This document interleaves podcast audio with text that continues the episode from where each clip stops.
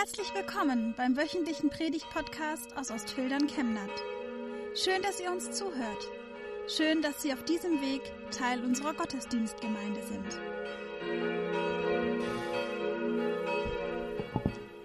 Ja, wer hat Angst vor einem kleinen Kind?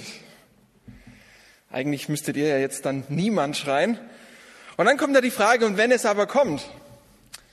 Ja, was, wenn es kommt? Was, wenn das kleine Kind kommt? Na gut, wer hat schon vor einem kleinen Kind Angst? Die wenigsten von uns werden wahrscheinlich sagen, ja, vor kleinen Kindern. Na gut, Kinder können schon auch manchmal herausfordernd sein und gerade so eine ganze Meute. Vielleicht hatten wir da auch mal ein bisschen Angst davor. Aber in der Regel hat man vor kleinen Kindern keine Angst. Aber wir wollen uns heute mit einer Person beschäftigen, einem Mann, der Angst hatte. Der Angst hatte vor einem kleinen Baby. Und vielleicht wird man sogar am Ende der Predigt feststellen, dass die Angst dieses Mannes uns vielleicht gar nicht so fern ist, wie wir meinen. Es geht um Herodes und es geht um ein kleines Kind, den Messias. Es geht um Jesus. Und so möchte ich den Text für die heutige Predigt aus Matthäus 2, die Verse 1 bis 18, jetzt gemeinsam mit uns lesen.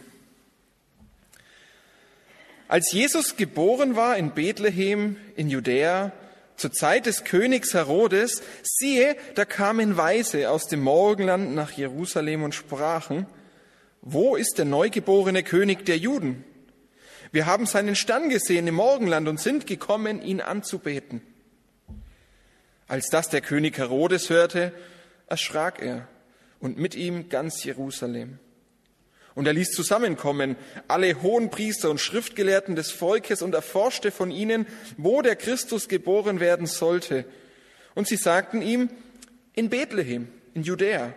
Denn so steht geschrieben durch den Propheten, und du Bethlehem im jüdischen Lande bist keineswegs die kleinste unter den Städten in Juda, denn aus dir wird kommen der Fürst, der mein Volk Israel weiden soll. Da rief Herodes die Weisen heimlich zu sich, und erkundete genau von ihnen, wann der Stern erschienen wäre, und schickte sie nach Bethlehem und sprach, zieht hin und forscht fleißig nach dem Kindlein, und wenn ihr es findet, so sagt mir's wieder, dass auch ich komme und es anbete. Als sie nun den König gehört, gehört hatten, zogen sie hin, und siehe, der Stern, den sie im Morgenland gesehen hatten, ging vor ihnen her, bis er über dem Ort stand, wo das Kindlein war. Als sie den Stern sahen, wurden sie hoch erfreut und gingen in das Haus und fanden das Kindlein mit Maria, seiner Mutter, und fielen nieder und beteten es an und taten ihre Schätze auf und schenkten ihm Gold, Weihrauch und Myrrhe. Und Gott befahl ihnen im Traum, nicht wieder zu Herodes zurückzukehren, und sie zogen auf einem anderen Weg wieder in ihr Land. Als sie aber hinweggezogen waren, siehe, da erschien der Engel des Herrn dem Josef im Traum und sprach, Steh auf, nimm das Kindlein und seine Mutter mit dir und flieh nach Ägypten. Und bleib dort, bis ich dir sage, denn Herodes hat vor, das Kindlein zu suchen, um es umzubringen.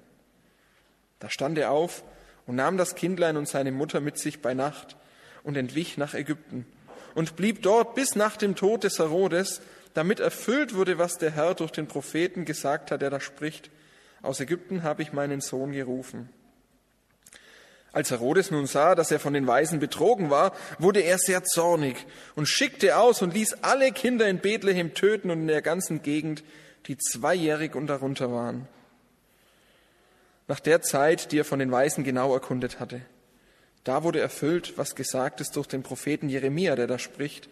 In Rama hat man ein Geschrei gehört, viel Weinen und Wehklagen. Rahel beweinte ihre Kinder und wollte sich nicht trösten lassen, denn es war aus mit ihnen. Eine Geschichte, die wir wahrscheinlich alle kennen, die wir auch jedes Jahr aufs Neue in der Weihnachtszeit hören.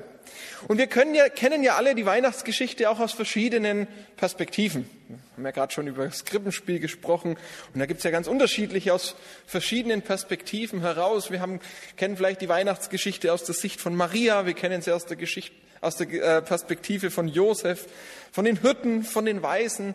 Ja, manchmal gibt es auch Geschichten, wo das Schaf oder der Esel berichten, wie die Weihnachtsgeschichte für sie ist. Aber nur ganz selten beschäftigen wir uns mit der Geburt Jesu aus der Perspektive von Herodes. Gut, ich meine, wer identifiziert sich auch gern mit Herodes, dem Bösen? Und das auch noch an Weihnachten. Aber lasst uns mal das ein bisschen genauer anschauen. Wie war die Situation aus seiner Sicht? Ich denke, Herodes hatte sicherlich kein Problem mit einem kleinen Kind, das in der Krippe liegt. Er hatte sicherlich auch kein Problem damit, dass eine bunt zusammengewürfelte Schar an Menschen ja, aus fernen Ländern, aus verschiedenen sozialen Schichten kommen, um diesem Kind Geschenke zu bringen. Und wahrscheinlich hätte Herodes auch kein Problem mit dem Fest der Liebe, so wie wir heute Weihnachten feiern. Aber Herodes hatte Angst davor, dass dieses Kind eines Tages kommen wird und ihm die Krone abnimmt. Er hatte Angst davor, dass Jesus eines Tages die Herrschaft in seinem Reich übernehmen wird. Und deshalb musste Herodes handeln. Ich finde es ja ganz interessant, wie Herodes auf die Weisen reagiert. Wir lesen, er und ganz Jerusalem sind erschrocken. Da ist natürlich viel Überraschung dabei. Aber es ist auffällig, dass allen sofort klar ist, es geht hier um die Erfüllung einer Verheißung. Herodes begegnet ja den Weisen nicht, indem er ihnen deutlich macht und sagt, es muss alles ein Irrtum sein, ich habe kein Kind bekommen, es gibt keinen neuen Königssohn. Oder sie spekulieren auch gar nicht irgendwie darüber, dass sie sagen, Mensch, wie kann das jetzt sein? Wie kommen diese falschen Nachrichten in Umlauf? Wer hat denn diese Fake News in die Welt gesetzt? Nein. Seine Reaktion auf das Ankommen dieser Weisen aus dem Morgenland ist, dass er die Schriftgelehrten holen lässt. Die sollen nachschauen, wo der Christus geboren werden sollte, wo der Messias geboren werden sollte. Also Herodes weiß ganz genau, worum es geht. Er weiß ganz genau, dass es hier nicht um irgendein vielleicht auch uneheliches Kind geht, von dem er bisher noch nichts wusste, oder dass es um irgendeinen Usurpator äh, in der Provinz geht, der jetzt versucht, seinen Thron an sich zu reißen, sondern er weiß ganz genau, dass dieses Kind, das hier geboren worden ist, dass es dieser versprochene Messias sein wird dass es Gottes versprochener Retter ist. Es geht eben nicht nur um ein kleines Kind in der Krippe, es geht um den zukünftigen König. Den König, der gekommen ist, um zu herrschen. Und dieser Anspruch, der geht für Herodes zu weit. So ein Kind in der Krippe oder auch ein König, der mich vielleicht in Ruhe lässt, das ist ja alles schön und gut. Aber ein König, der mir meine Krone wegnimmt, ein König, dem ich mich unterordnen muss, nicht mit mir, sagt Herodes. Und so begeht Herodes eine ungeheuerliche Tat. Und wir haben es gerade gelesen, er lässt alle Kinder bis zu zwei Jahren in Bethlehem und Umgebung umbringen. Herodes hat begriffen, wer dieses Kind war. Aber er hat offensichtlich nicht begriffen, wer Gott ist. Denn sonst wäre ihm klar gewesen, dass er mit seiner Tat Gottes Plan nicht aufhalten kann. Wenn Herodes bewusst gewesen wäre, wer Gott ist, dann wäre ihm klar gewesen, dass er sich nicht ihm in den Weg stellen kann. Gott hat dafür gesorgt, dass Jesus in Ägypten in Sicherheit war, während Herodes diese ungeheuerliche Tat begann. Jetzt habe ich gesagt, lasst uns mal die Geschichte aus der Perspektive von Herodes anschauen. Und vielleicht fragt sich der ein oder andere, was soll ich denn jetzt mit diesem Herodes gemeinsam haben? Wie sollte ich mich denn mit jemandem vergleichen, der in der Lage ist oder der fähig ist, Kinder umzubringen? Und natürlich würden wir nie so weit gehen. Natürlich würde keiner von uns so weit gehen, so eine Tat zu begehen, was Herodes gemacht hat. Aber trotzdem stellt sich die Frage, ob der gleiche Kampf, der im Herzen von Herodes getobt hat, nicht auch in unserem Herzen tobt. Kein Mensch stört sich an diesem kleinen Kind in der Krippe. Das ist doch süß. Das ist doch schön unterm Christbaum, wenn wir uns die Krippe aufstellen, so eine romantische Stimmung, die Lichter und dann dieses kleine süße Jesuskind dort mittendrin. Kein Mensch stört sich daran, an dieser bunten Besucherschar. Menschen aus verschiedenen Ländern, Menschen aus verschiedenen sozialen Schichten. Das ist ja sogar, ja, ein Vorzeigeereignis, was gerade ganz besonders natürlich auch in unsere heutige Zeit schön reinpasst. Das ist doch schön. Völkerverständigung, Gemeinschaft über soziale Schichten hinweg. Und wahrscheinlich gibt es auch niemanden, der sich grundsätzlich an diesem Fest der Liebe stört. Natürlich ist auch Weihnachten immer ganz besonders herausfordernd für diejenigen, die einsam sind. Aber das Problem ist ja nicht, dass sie ein Problem haben mit dem Fest der Liebe, sondern dass vielleicht die Liebsten entweder nicht mehr da sind oder dass es gar keine Liebsten gibt, die für einen da sind. Und so werden gerade in dieser Zeit auch viele depressiv. Aber grundsätzlich, dieses Kind in der Krippe, diese bunte Besucherschar, dieses Fest der Liebe, das ist was, was die meisten Menschen schön finden. Und deswegen feiern ja alle auch so gern Weihnachten. Und deshalb fällt es uns ja auch besonders schwer, wenn jetzt Weihnachten dieses Jahr vielleicht nicht ganz so ist, wie wir es uns vorgestellt haben.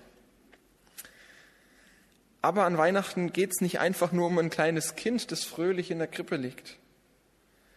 Es geht um den König dieser Welt, der gekommen ist, die Herrschaft in unserem Leben zu übernehmen. Es geht um den König der Welt, der gekommen ist, um unsere Krone der Selbstbestimmtheit uns streitig zu machen. Und hier stehen wir plötzlich vor einem Konflikt, vor dem auch Herodes stand. Denn Herodes hat begriffen, es geht um wesentlich mehr als nur um ein kleines Kind. Und wir müssen uns die Frage stellen, wollen wir das, dass Jesus die Herrschaft in unserem Leben übernimmt? Sind wir dazu bereit, unser Leben diesem Jesus unterzuordnen? Oder machen wir nicht viel lieber unser eigenes Ding? Sind wir bereit, auf unser ja, vermeintliches Recht auf Selbstbestimmung zu verzichten?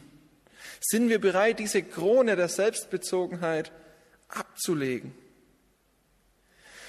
Jesus fordert uns dazu auf, auf unsere vermeintlichen Rechte zu verzichten. Aber er tut es, um uns ein viel größeres Recht zu verleihen. In Johannes 1 lesen wir ab Vers 9, dass Jesus in diese Welt kam. Da lesen wir, das war das wahre Licht, das alle Menschen erleuchtete, die in diese Welt kommen. Er war in der Welt und die Welt ist durch ihn gemacht, aber die Welt erkannte ihn nicht. Er kam in sein Eigentum und die Seinen nahmen ihn nicht auf. Das ist die Tragik, von der wir hier reden. Er kam in sein Eigentum, aber anstatt ihn aufzunehmen, möchte Herodes ihn nicht einfach nur ablehnen, sondern ihn umbringen. Er will ihn nicht haben. Aber es geht weiter. Wie viele ihn aber aufnahmen, Denen gab er Macht, denen gab er das Recht, Gottes Kinder zu werden. Denen, die an seinen Namen glauben, die nicht aus dem Blut, noch aus dem Willen des Fleisches, noch aus dem Willen eines Mannes, sondern von Gott geboren sind. Wenn wir Jesus aufnehmen, wenn wir ihn annehmen, wenn wir bereit sind, auf unsere Rechte zu verzichten, dann verleiht er uns ein neues Recht. Er verleiht uns das Recht, Kinder Gottes zu sein. Er nimmt uns sozusagen unsere alte, rostige Krone der Selbstbezogenheit ab und schenkt uns eine neue, strahlende, glänzende Krone der Kindschaft Gottes. Ich glaube, wir haben oft Angst, genau wie Herodes, vor dem, was wir um Jesu Willen aufgeben müssen. Und tatsächlich müssen wir um Jesu Willen auf Dinge verzichten. Und dieser Schritt ist nicht leicht, das ist nicht einfach. Aber wir haben oft nicht auf dem Schirm, dass Jesus uns noch viel mehr schenken möchte. So wie Paulus in Römer 8 auch schreibt, wo er sagt, dass die Leiden dieser Zeit nichts sind im Vergleich zur Herrlichkeit, die, uns, die in Jesus auf uns wartet. Und deshalb stellt sich letztendlich ganz konkret die Frage auch an dich. Geht's dir wie Herodes, dass du es nicht ertragen kannst, dass Jesus Anspruch auf dein Leben erhebt und dass du letztendlich lieber ohne ihn in deinem Leben lebst? Oder geht es dir wie den anderen in dieser Geschichte, diesen Weisen aus dem Morgenland, aus einem fernen Land, die eine lange Reise in Kauf nehmen, um diesen König sehen zu dürfen, die eine lange Reise in Kauf nehmen, um sich letztendlich vor diesem Jesus in den Staub zu werfen, um dieses Kind den König aller Könige anzubeten. Was macht den Unterschied?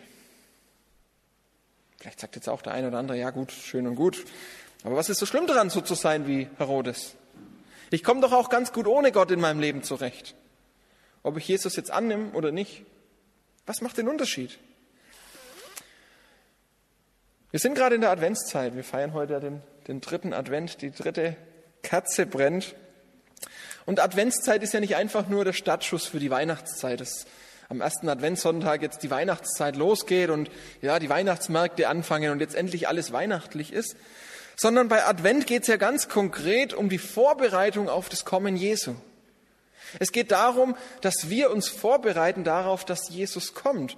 Und wir versuchen nicht einfach nur nachzuempfinden, wie es den Menschen vor 2000 Jahren oder schon länger ging, dem Volk Israel, das auf den Messias gewartet hat, sondern es geht ganz konkret auch darum, dass wir darauf warten, dass Jesus wiederkommt.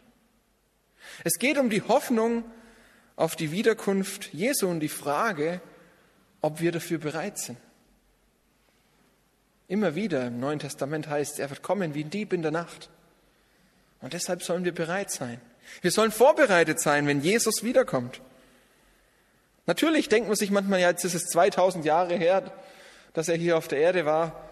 Warum sollte er ausgerechnet jetzt wiederkommen? Aber eins ist völlig klar. Der Zeitpunkt seiner Wiederkunft, der rückt, rückt automatisch immer näher. Auch wenn es schon lange her ist, dass er nicht wiedergekommen ist, aber umso wahrscheinlicher wird es, dass er bald wiederkommt.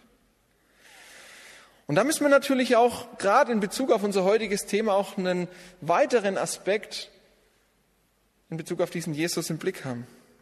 Jesus ist nicht nur einfach das Kind in der Krippe, Gott mit uns, Immanuel, durch den Gott uns seine Liebe offenbart.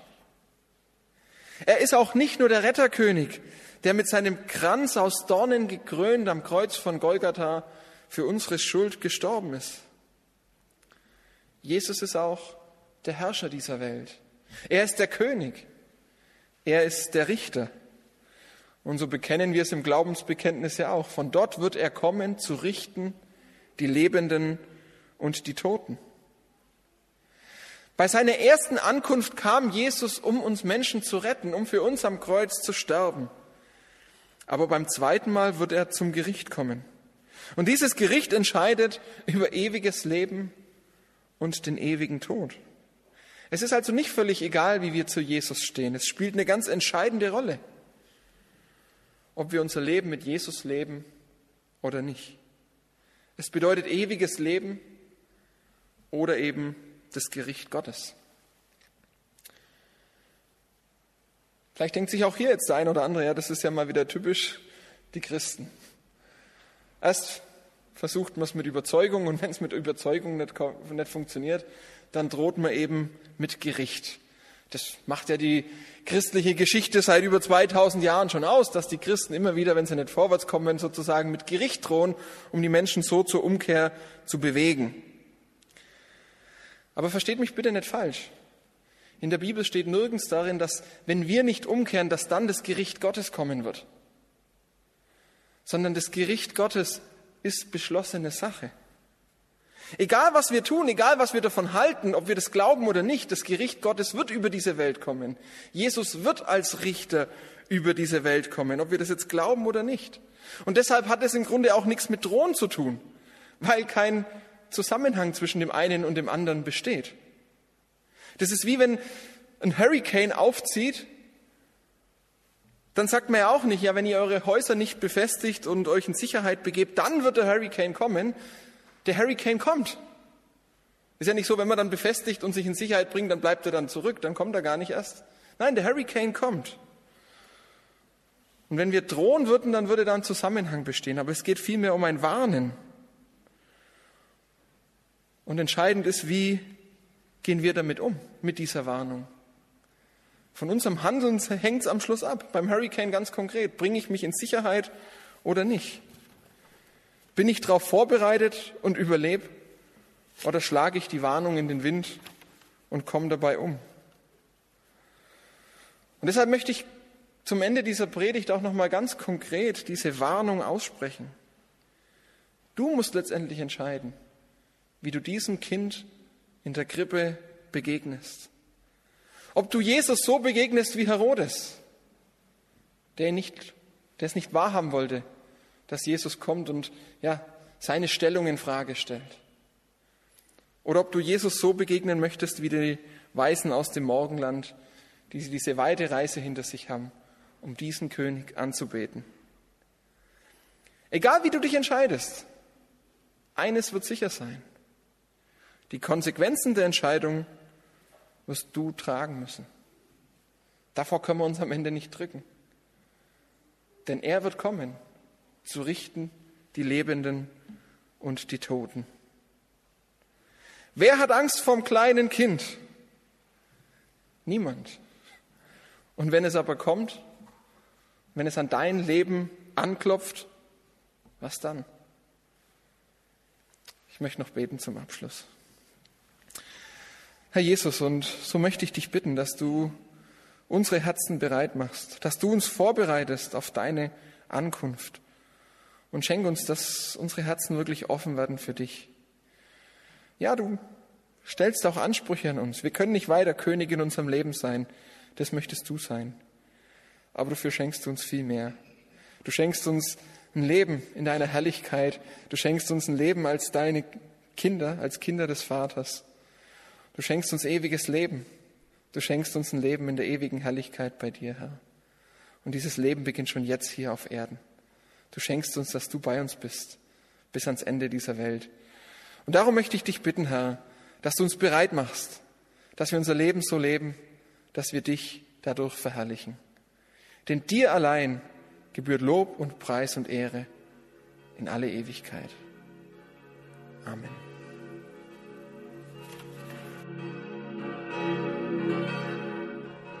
Wir wünschen eine gute und gesegnete Woche und hoffen, dass Sie nächste Woche wieder dabei sind oder wir dich beim nächsten Mal im Gottesdienst vor Ort sehen. Weitere Infos zur predigenden Person und zu den Angeboten unserer Kirchengemeinde findet man auf unserer Homepage chemnat-evangelisch.de.